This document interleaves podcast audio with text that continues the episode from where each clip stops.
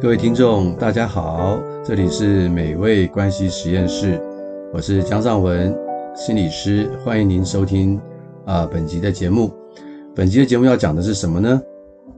本集的节目跟上一集的节目是有关的，因为我们在上一集的节目呢，跟大家去介绍过四种不同的沟通姿态，分别是讨好啊、指责、超理智跟打岔。所以，假如你不太清楚我刚刚所讲的这个四种的沟通姿态的话，欢迎您收听上一集的节目。那我们这一集呢，要讲的是另外一种最好的啊的沟通姿态，我们叫做一致性的沟通。但是我要强调哈，我想我想说，这个所谓的最好，并不代表前面是不好哈。我们前面的那种四种沟通姿态啊，常常是因为我们从小到大，呃，因为原生家庭的关系。好，或者是我们跟父母的相处，从父母那边学来的，或者是因为必须这样子沟通，我们才能够生存下来。所以它其实并不是所谓的好跟不好的问题，好，但是只是说，在这个一个很有名的心理学家萨提尔女士呢，她的研究当中，她的临床经验当中，她认为，假如人呢跟人之间可以有一致性的沟通的话，那个是一个最好的一个状态。而且呢，人跟人之间会有更深的这个情感的连结啊！我相信这是很多人都很希望能够达到的这个境界哈。所以呢，我们今天就要去跟大家要分享什么叫做所谓的一致性沟通。那在分享一致性沟通之前呢，可能我要先啊用个时间跟大家去分享这个萨提尔学派里面的所谓的冰山理论啊。大家应该可以想象一个冰山的样子啊，通常呢。冰山呢，在水面上的部分是很小的，但是在水面下的部分呢是很多的。所以呢，基本上我们很多时候，我们人跟人之间沟通，都可能是看到冰山表面的一个状态。譬如说，看到你在骂我啦，啊，看在看到你在哭啦，或看看到你在对我发脾气，在跟我说道理，或是看到你沉默不语，然后掉头就走。我们看到都是冰山上面我们可以看到的一些行为模式，但是人呢，其实在这个冰山的下面呢，我们的内心世界里面啊，其实还有很多的东西在冰山下面在运行，只是我们不知道，或者是我们知道，但是我们却说不出来啊。那到底这个冰山下面到底有哪些东西呢？啊，根据这个萨提尔学派，他们说的会有哪些东西？一个就是我们所谓的想法或观点，到底你在想什么？啊，另外一个就是你的感受，啊，另外一个还有一个感受的感受啊，这个就比较啊困难一点，学术一点，我们之后有机会再跟大家去分享。那另外就是期待啊，为什么你会这样做？我的期待是什么？哦，或者别人对我的期待是什么？我对他人的期待是什么？我对我自己的期待是什么？还有另外是渴望，好，渴望大概就是指爱与被爱，这是人类共同的渴望。还有最下面还有一层，就叫所谓的自我，就牵扯到自我价值。那我今天呢，不会跟大家去分享这些下冰山下面所有那么多的东西，但是我觉得冰山下面有三个东西呢，是我们常常我们可以去觉察和讨论的，分别是什么？分别就是我们的想法，就是观点，好，再来就是我们的感受，再是我们的这个期待。好，那我举一些例子呢。我们就可以去理解这三个东西到底是指的是什么啊？我常常呃在跟一些伴侣呃在晤谈的时候，就碰到一种问题，就是很多时候男生觉得很无奈啊。比如说他会说，他问他的女朋友说：“嗯，哎，你今天晚上想要吃什么？啊，都可以啦，你来挑吧。”啊，女生就这样子很客气的回答。男生那那男生说：“那这样啊，那我觉得我们今天去吃川菜好不好呢？”女生说：“不要。”那我们去吃粤菜好不好呢？嗯，不要。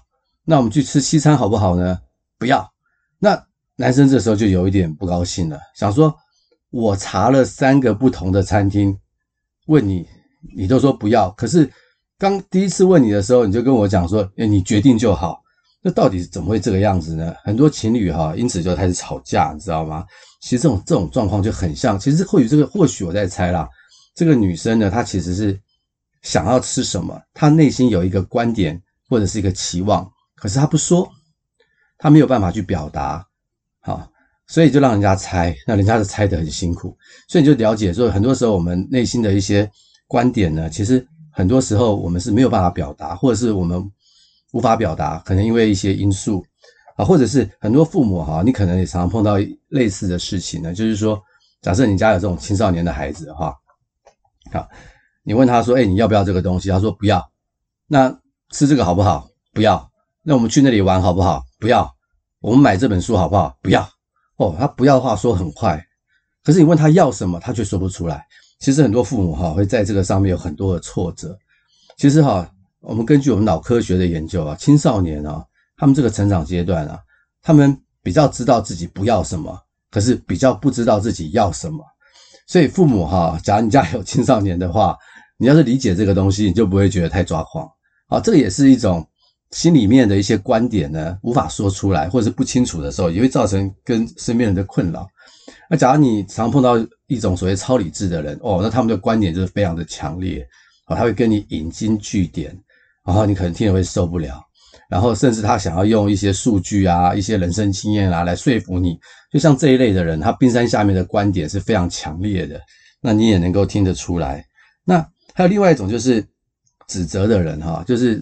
对你发脾气的人，他很情绪化的去指责你说：“哎，你为什么不这样做？你为什么不那样做？你怎么可以这样做？你应该是那样做吧？你怎么没做到？”哈，就是巴拉巴拉巴拉讲一大堆东西啊。像这一类的人呢，他们通常都是怎么了？他们内心有很坚硬的或者是很固着的观点，好，可能是牢不可破，或者是有些期待。而另外一个人不小心或者是不知道没有达到他的观点和期待的时候啊，这些人通常也不会去说。他的观点，他立刻的反应呢，就是情绪，啊，所以他的情绪哈，是因为大家达不到他的想法，达不到他的期待，他就开始生气了，啊，这也是一种观点，他内心的观点，他没有办法说出来的，没有办法好好的让人家去知道。当然，他另外一型就讨好的人呢，基本上我们就知道了，讨好的人基本上是不太会说自己的观点，啊，然后呢，也不敢去说自己的期待，就算有的话，也就是放到最后。那还另外一种，我们之前讲的打岔的人哈，打岔的人基本上是不知道自己在说什么，别人也不知道他在说什么。就算他讲了一些好像是观点的事情，可是也跟现在我们所谈论的事情是无关的。好，所以冰山下面很多时候我们人有很多的想法，但是我们可能说不出来，无法说得很清楚，或或者是绕圈圈讲的讲不出来的。那另外一种就是感受啊。感受的话，哈，其实大部分的人是不太会说的，尤其在华人的世界，我们的困扰就是，我们常认为啊，会把这个情绪分为好的跟坏的，很高兴的事情呢，就可以说，哎，这是好消息，我好开心哦，很自然的就会跟大家去分享。但是很多时候哈，有些负面的消息的时候，负面的情绪的时候啊，常常我们都是不说的。因为我们华人会把情绪啊看成有好的跟不好的，其实，在心理学上啊，情绪其实没有分好坏之分的，我们只有说它是正向的情绪或负向的情绪，不管是正向的情绪还是负向的情绪啊，它都是属于我们人生命中情绪很真实的一部分，没有好坏之分。所以很多人是不太会去表达负面的情绪啊，所以很多华人呢，其实感受是很难去说的，或者是一说的时候呢，就是爆炸。啊，就像一些很忍耐很久的人呢，他平常不表达他的情绪，可是他突然就像火山一样爆发，因为这个感受实在太强烈，会让身边的人都会都会吓一跳。那比如说讨好的人呢，常常我在我的呃物谈室里面，假设我发现他的沟通实在是讨好的人呢，他们一定有一种情绪，大家可以猜猜看是什么？就是委屈。他们常常觉得自己很委屈，啊，常常都在配合别人，可是别人会觉得他很委屈吗？别人。感觉不到，因为他们都是笑脸迎人，可是内心呢，充满了很多的委屈，很多的无力，因为他们没有办法去表达他们这些感受，感受就会积累在心里面嘛。我上一集就有说过，像很多妇女哈，到了中年以后，孩子离开以后，长期的讨好身边的人，到后来都会得到忧郁症了，所以感受没有办法去表达是。是很可惜的一件事情呢，是会生病的哈。那超理智的人大概就很难去说感受，他们就一天到晚在讲观点。啊，最后一个是一个期待啊，期待的话大概可以分三个部分啊，一个就是自己对自己啊，自己对自己的期待，有些人自己对自己期待很高，有些人自己对自己的期待是刚刚好，还是蛮好的，或者是太低啊。还有一个是自己对别人的期待，啊，或者是别人对你的期待，这个期待都会造成。我们怎么去看一件事情，会有不一样的一种状态。好，我刚刚讲过啊，像指责的人呢，他基本上，他基本上就是人家不符合他的观点或期待。我我常常会跟人家分享一个例子，我觉得这例子还蛮好的啊。譬如说，呃，有一个小孩呢，他考试卷考个数学好了，考了九十五分回家，嗯，那你是身为一个父亲，你会有什么反应呢？啊，这个期待的不同会有很不一样的情绪反应哦。假如你是个父亲啊，你觉得说，哎，孩子啊，考九十分以上。我就觉得很好了，因为我当年才考六十分，我孩子能考九十分已经比我强了。所以当孩子考九十五分回来的时候，你看这父亲会有什么反应？哇，会给他抱抱，给他爱的鼓励，说你好棒啊，你很做得很棒，你考九十五分，会是一个正向的情绪，对不对？但是假如这个父亲啊很严格的啊，他觉得这个没有考到一百分，没有考到九十九分啊，他就会很生气的。你看到这个九十五分的孩子回去会发生什么事？那这个父亲当然就会指责他。就会骂他说：“你怎么没有考好啊？你怎么粗心啊？什么什么巴拉巴拉巴拉的。”那你就可以看到说，因为人的期待的不同啊，就会影响我们的情绪。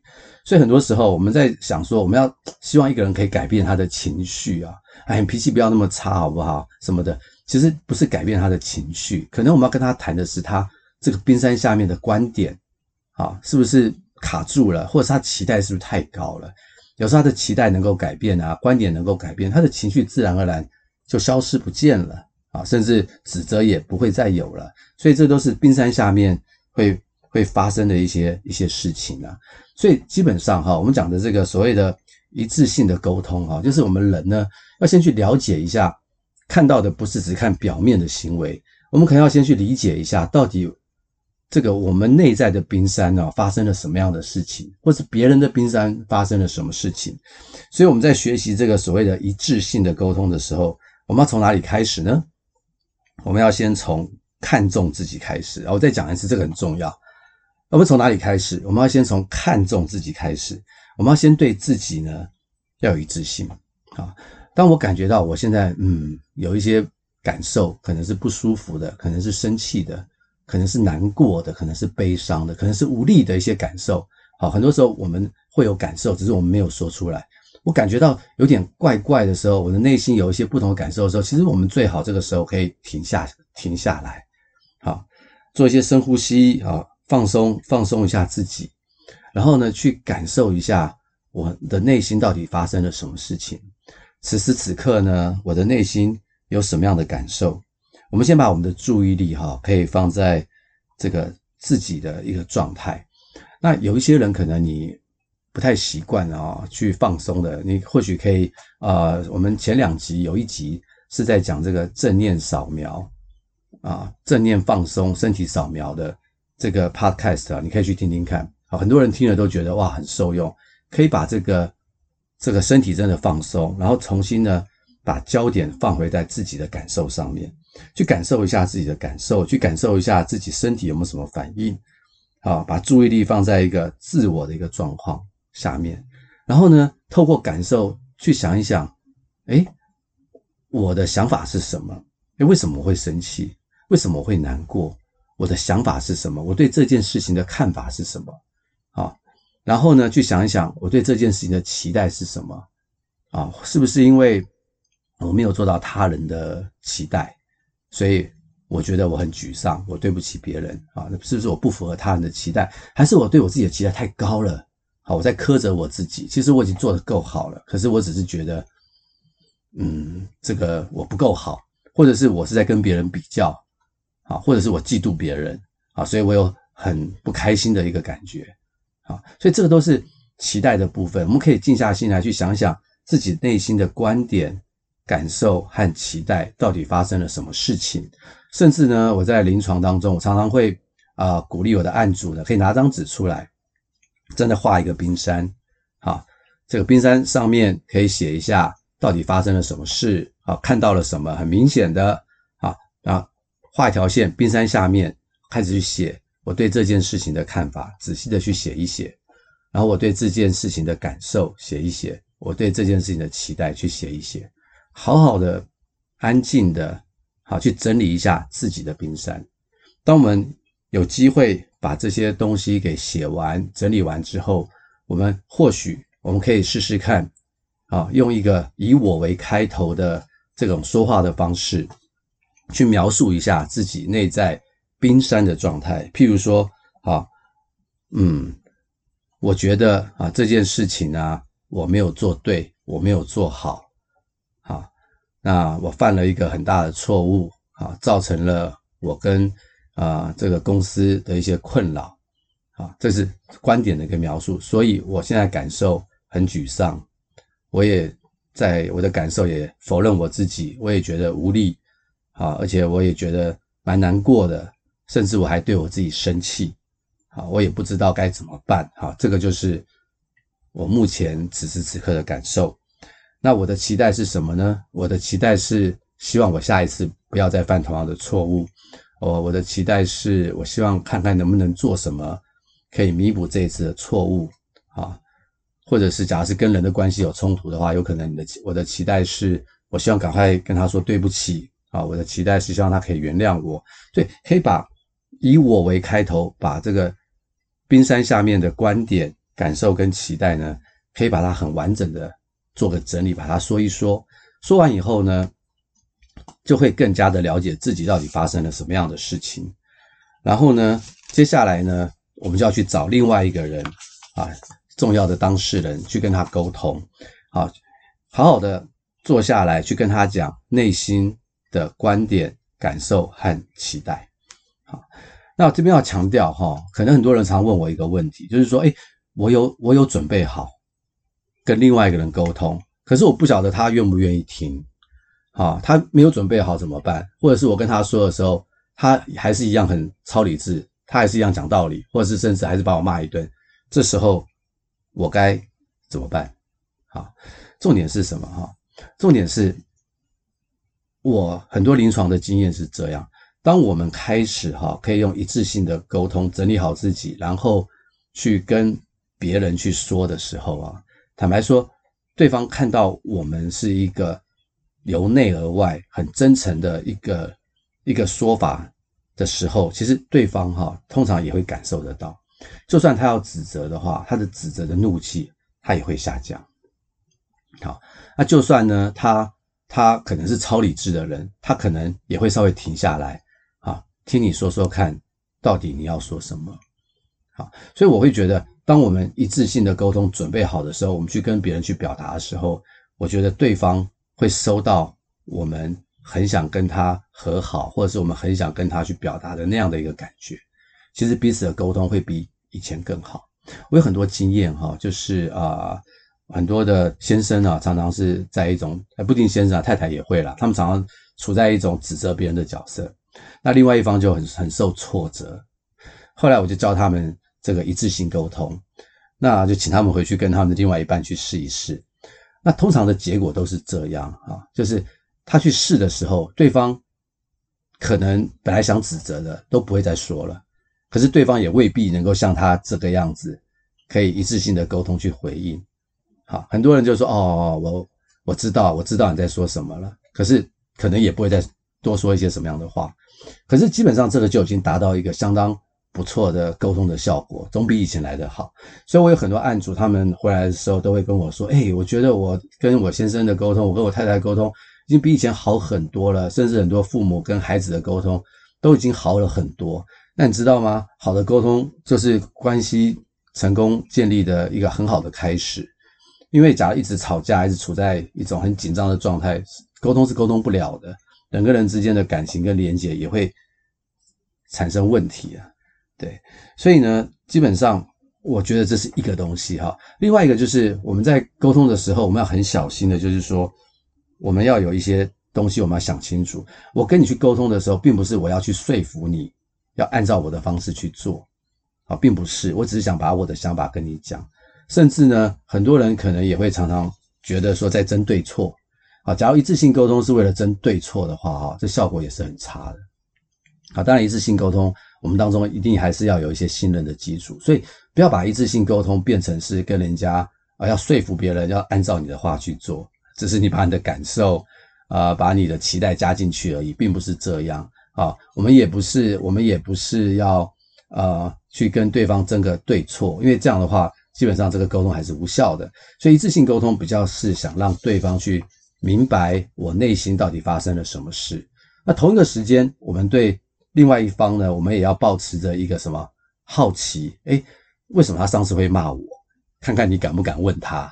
好，好奇的态度，所以我想多了解一下，你当时你指责我的时候，你是不是内心在想什么事情？可以让我知道吗？好，或者是当对方说了一些话的时候，我们是不是能够去接纳他，不要太快的去反驳？好，也是抱着一个尊重跟好奇的态度。这个常这个事情常常是很有趣的一些事情。我分享一个我的一个例子，就是我有我孩子还很小的时候帮他洗澡嘛，那我们家那个孩子，他就喜欢拖延嘛，小孩子喜欢玩。后来帮他洗澡觉得很辛苦，为什么？因为要跟他讲好几次，他才愿意过来洗啊。终于过来洗了啊，终于可以洗了。可是我脸色其实已经不太好看了。那孩子都很敏感的嘛，就发现说，哎，爸爸脸色不太好看了啊。那他的他的做法就不是立刻赶快配合。来洗澡，他居然把他内裤哈脱了以后，放在他的头上，好，然后扮成像海盗的样子。我看到的时候就非常的生气，我想说你都不赶快来洗澡，你还还给我搞怪。后来看到我生气了，赶快跑走去找妈妈。好，然后我我的太太就过来说发生了什么事情，我就说我说我真的很忍耐了，我真的要生气了。好，我语气其实已经有点大声了。我说要洗澡已经拖了很久了，结果你还把内裤呢放在头上，我说真的是受不了了。后来我太太说：“哎，他刚刚来跟我讲，他就是因为看到你不高兴，所以他想把这个内裤啊放在头上，扮成海盗讨讨你开心啊。”我说原来是这样。我后来这个事后哈，我去回想一下，我说假如当时我会静下心来问问看我的儿子啊，小儿子说。嗯，你你为什么要做这样的事情？抱着一个好奇的态度的话，可能他就会告诉我说：“爸爸，我看你不高兴啊，我感觉到你不高兴，那我想扮演这个海盗，让你高兴一下啊。”可能我就不会那么不高兴了，反而跟他会有一个很愉快洗澡的一个时间。所以，其实我们在沟通的时候啊，对他人呢，抱着好奇是一件很重要的事情。对，那假如我们。不抱着好奇，我们可能就会用有色的眼光去看待另外一个人，其实效果这个结局通常都会很不好。好，那我觉得我们很多人呢，他们通常不太会说话很简短的哈，所以我会觉得，当我们在表达一致性沟通的时候，我们可以多说一点，尤其是感受的部分，我们可以多表达一点，你知道吗？人跟人之间的连结常常都是在情感的连结。好，我们观点可能不一样，但是我们的感受常常是可以让彼此呢。更快去同理对方的一个一个需要，好，所以在一致性沟通的时候，我们要先考虑的就是，我们先对自己先一致性，好，然后当我们已经预备好的时候，我们再去跟他人去一致性。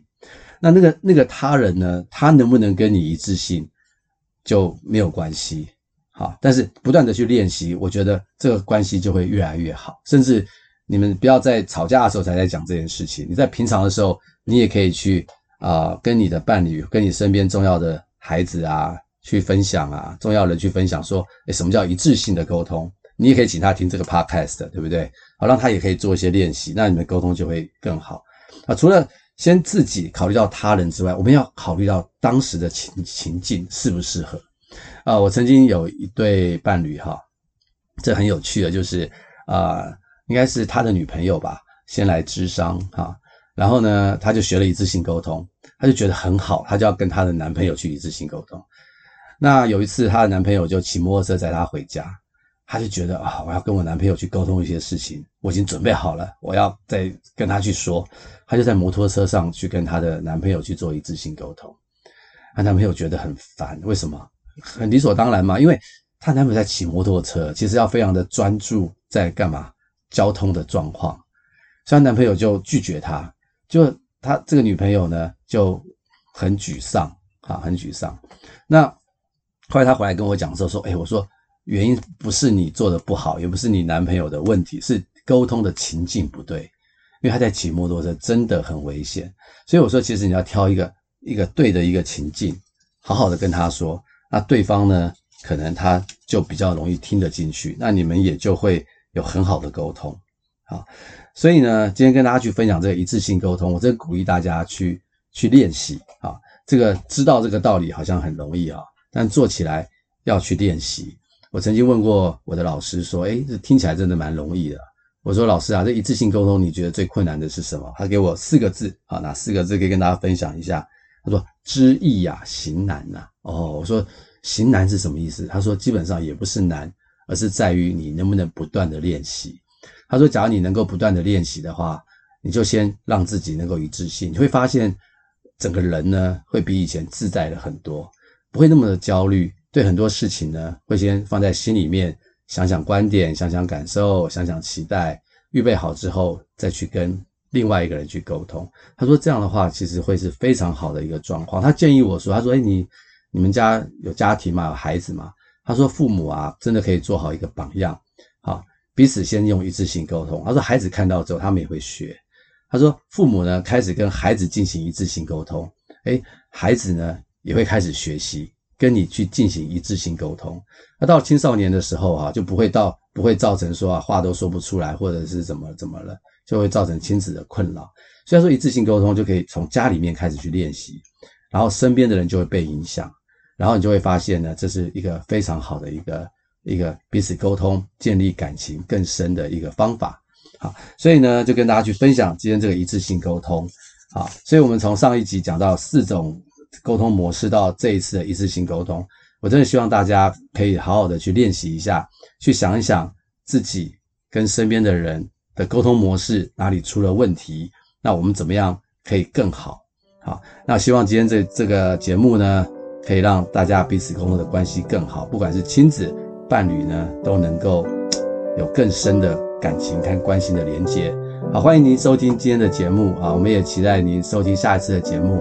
好，给我们鼓励，也可以欢迎你的订阅和按赞，还有甚至你给我们留言，我们都会回答您。